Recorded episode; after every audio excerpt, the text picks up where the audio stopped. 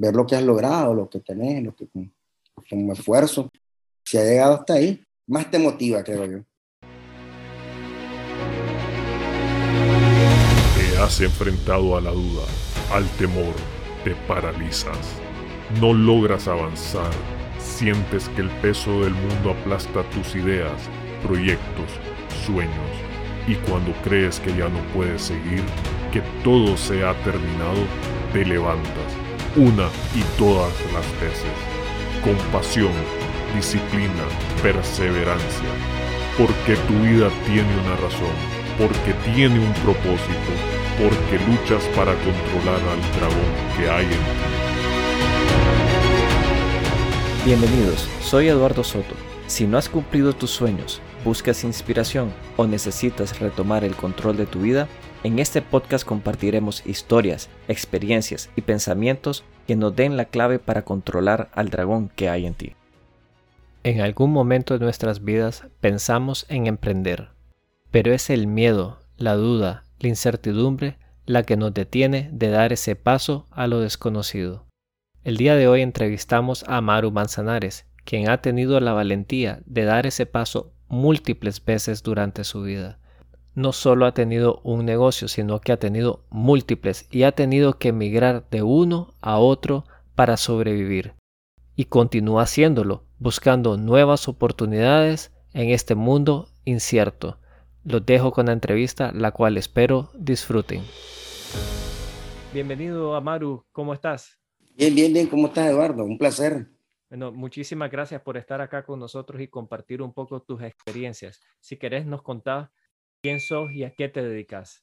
Bueno, realmente mi nombre es Amaru Manzanares, ¿verdad? Soy licenciado en Contabilidad Pública con una maestría en Administración de Empresas. Mis inicios comencé realmente a la edad de 18 años con mi primer negocio propio. Este negocio lo comencé teniendo 18 años de edad estaba estudiando en la universidad y, tu, tuve un, un, amigo que su papá fue, se hizo presidente de una cooperativa de taxi. Y él estudiaba conmigo, nos llevamos muy bien, él estudiaba ingeniería industrial, pero llevábamos clases juntos. Y entonces me presentó a su papá y el señor pues me, me brindó la oportunidad de, comprar una, unas placas para taxi. En eso entonces el taxi era un negocio bastante rentable. Estoy hablando hace unos, en 2000, en el año 98, 99. Y esos fueron mis primeros inicios.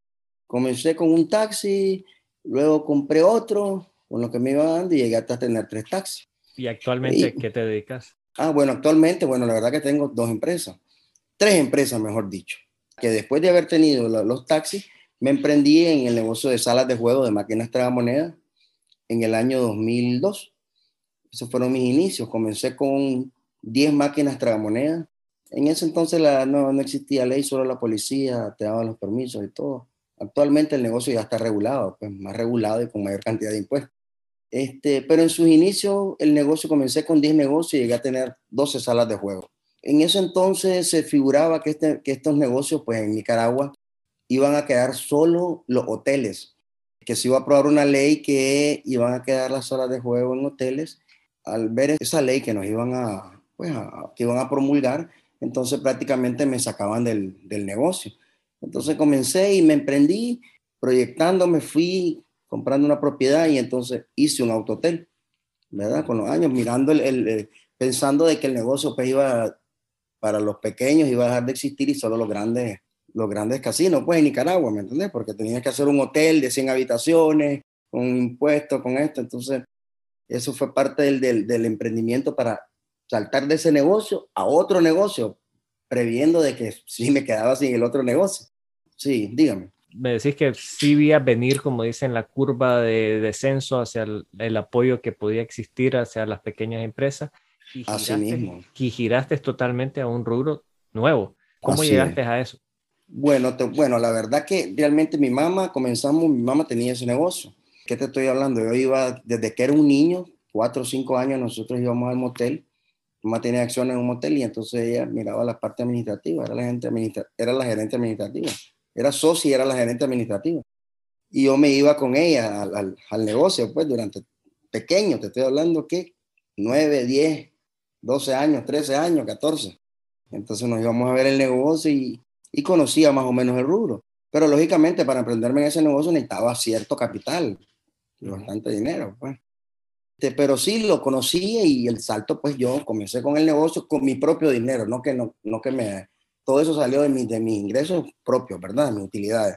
De tu primer negocio. De, mi primer negocio. Sí, de mi primer negocio, lógicamente, porque el primer negocio me llevó a las máquinas y de las máquinas me llevó al hotel. Prácticamente, pues así, así nos hemos ido emprendiendo. Y luego, pues el, el otro tercer negocio es lo de las la videorocolas, ¿no?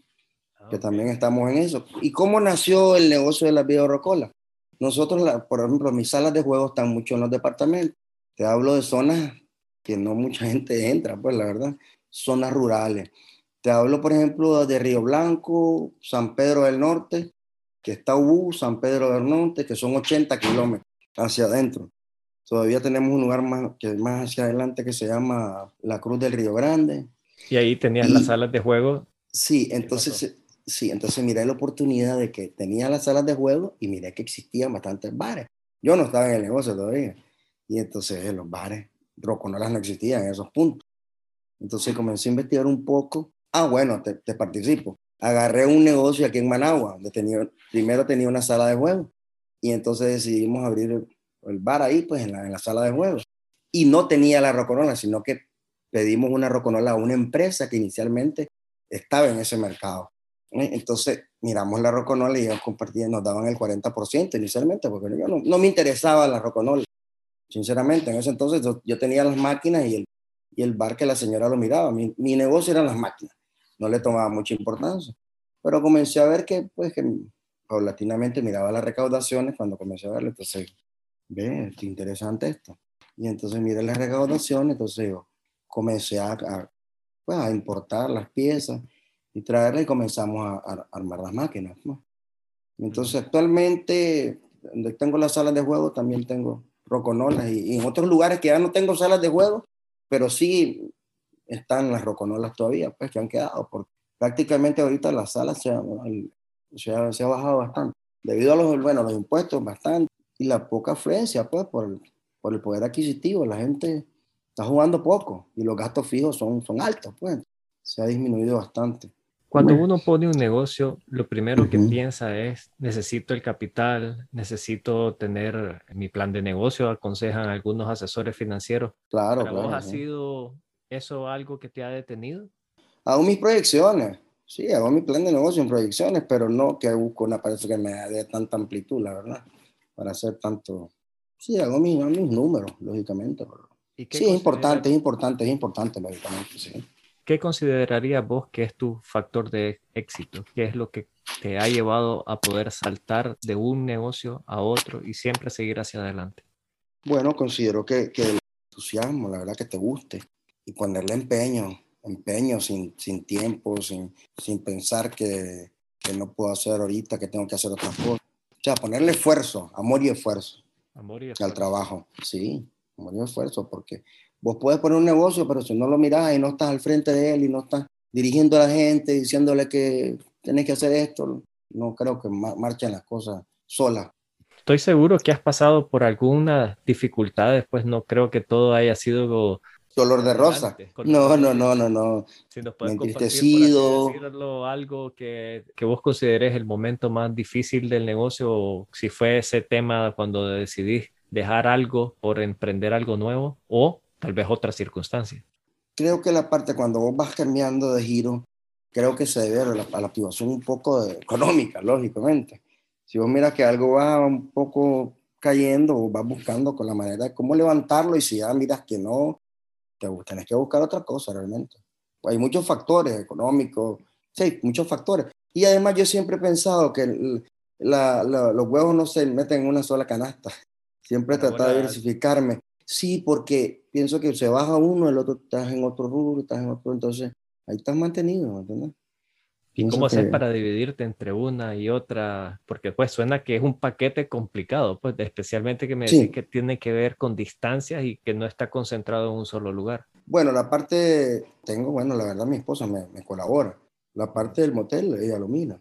Yo me dedico más a la parte operativa, de ver, supervisar un poco, llegar, pero la parte de los números ella lo mira.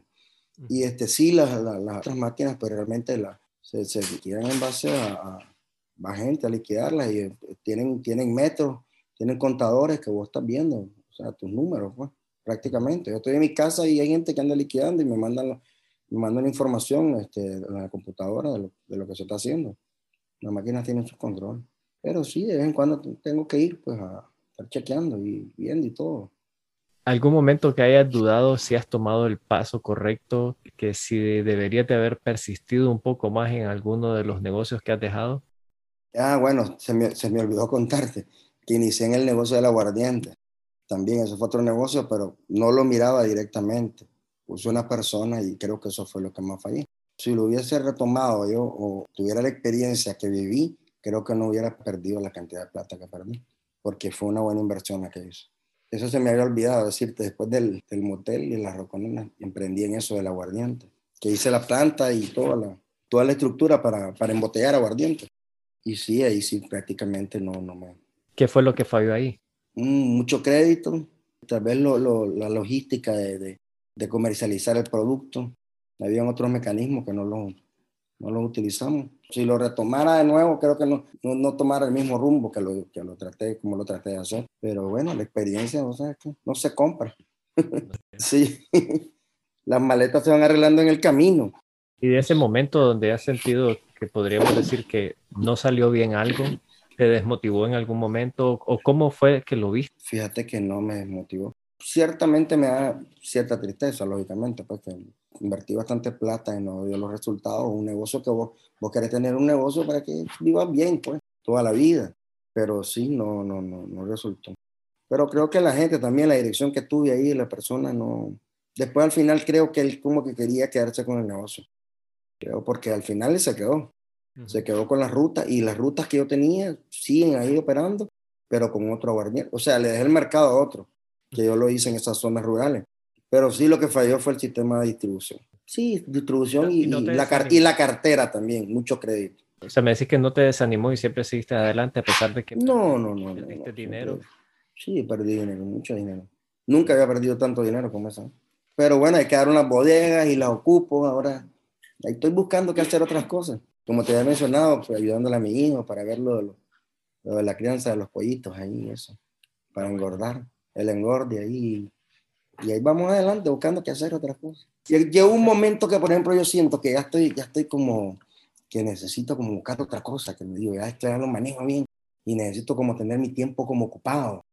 Uh -huh. Entonces quiero como ocupado, entonces eso es lo que me llama la atención, hacer otras cosas y buscar, buscar qué hacer. Precisamente eso es lo que te iba a preguntar, sí. que, ¿qué es lo que hace que te levantes todos los días y digas, voy a aprender o voy a hacer eh, algo nuevo? Asumo que podríamos decir que es esa curiosidad de inventar. Sí, así es como motivación, fíjate, porque si me siento aquí, me quedo, yo podría estar en mi casa aquí, pero no, no, no, no, no, no puedo. Tengo que buscar qué hacer, definitivamente diario. ¿Y qué es lo que más aprecias o tesoras de lo que haces? Aquello que vos digas, vale la pena lo que hago. Estoy seguro, pues negocios tienen sus altos y bajos, pero que hay claro. momentos específicos que no es tanto el dinero, sino sí. algo más que te da. Mala satisfacción, porque ahí te escuchas y te dices, ya, ¿cómo he hecho esto? A veces te pones a reflexionar y uno, ¿cómo ha pasado esto? Se ha bajado, pero, pero uno dice, ah, ¿cómo hemos logrado hacer tanto esto? Entonces eso es parte de la satisfacción que uno tiene. Ver lo que has logrado, lo que tenés, lo que como esfuerzo. Si ha llegado hasta ahí, más te motiva, creo yo. Llegar a ver los negocios y ver que, pucha, oye, tampoco llegar a tener este y el otro, o sea, y hacer varios negocios como que esa es la satisfacción. ¿Qué impacto has tenido en la vida de alguien que vos digas, mi negocio ha contribuido a algo más? Mm, bueno, aparte de los, de los, pues de los colaboradores que están conmigo, que pienso que, el, que tengo amigos que se, que se, ¿qué te puedo decir? Que me toman como un poco de ejemplo. Pues, y miro que es como una inspiración para ellos, que ellos también lo pueden lograr.